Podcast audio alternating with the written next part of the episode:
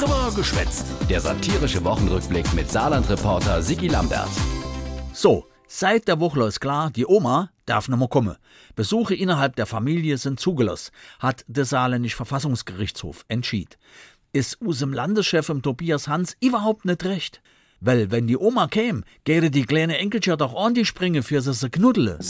Es gibt eben kaum eine Oma auf der Welt, die dann sagt, nee, das geht jetzt mal gerade nicht. Das müsst ihr schon der Omas überlassen, wie sie Abstand halle, sagen die Verfassungsrichter. Kind doch nicht Sinn, dass die Omas und Opas inkerven dürfte, aber nicht ihr Kinder und Enkelchen besuche.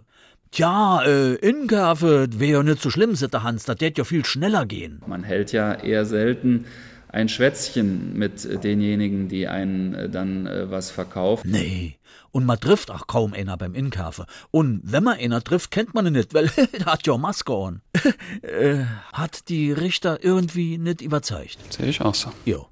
Kurz vorher hat der Hans noch zusammen mit dem Anke Rehlinger, seiner Stellvertreterin, angekündigt, es bleibt bei der strengen Ausgangsbeschränkung. Genauso wie bei Markus Söder in Bayern. Diese starken Kontaktbeschränkungen, die wir im Saarland haben, die werden auch weiterhin gelten. Bei den grundsätzlichen Kontaktbeschränkungen wird es bleiben. Äh, nee, eher dann doch nicht. Weil? Die Ausübung von Grundrechten ist nicht begründungsbedürftig, sondern die Einschränkung von Grundrechten ist es. Der Roland Rixecker, Präsident vom Verfassungsgerichtshof.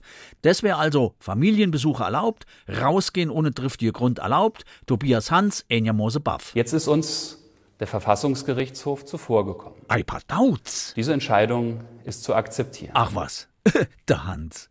Trotzdem wäret ihm aber am liebsten Grundrechte hin, Grundrechte her, wenn man möglichst daheim bleiben tät, hat er dann doch noch draufgesetzt, der Hans. Und hat es auch nochmal bildlich verdeutlicht, wie schon beim letzten Mal.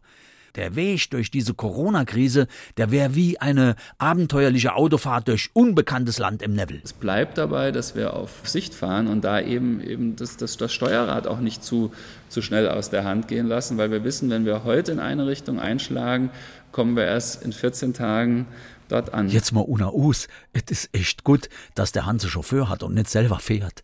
Man müsste sich Sorgen machen. Ui, komm, geh mir bloß fort.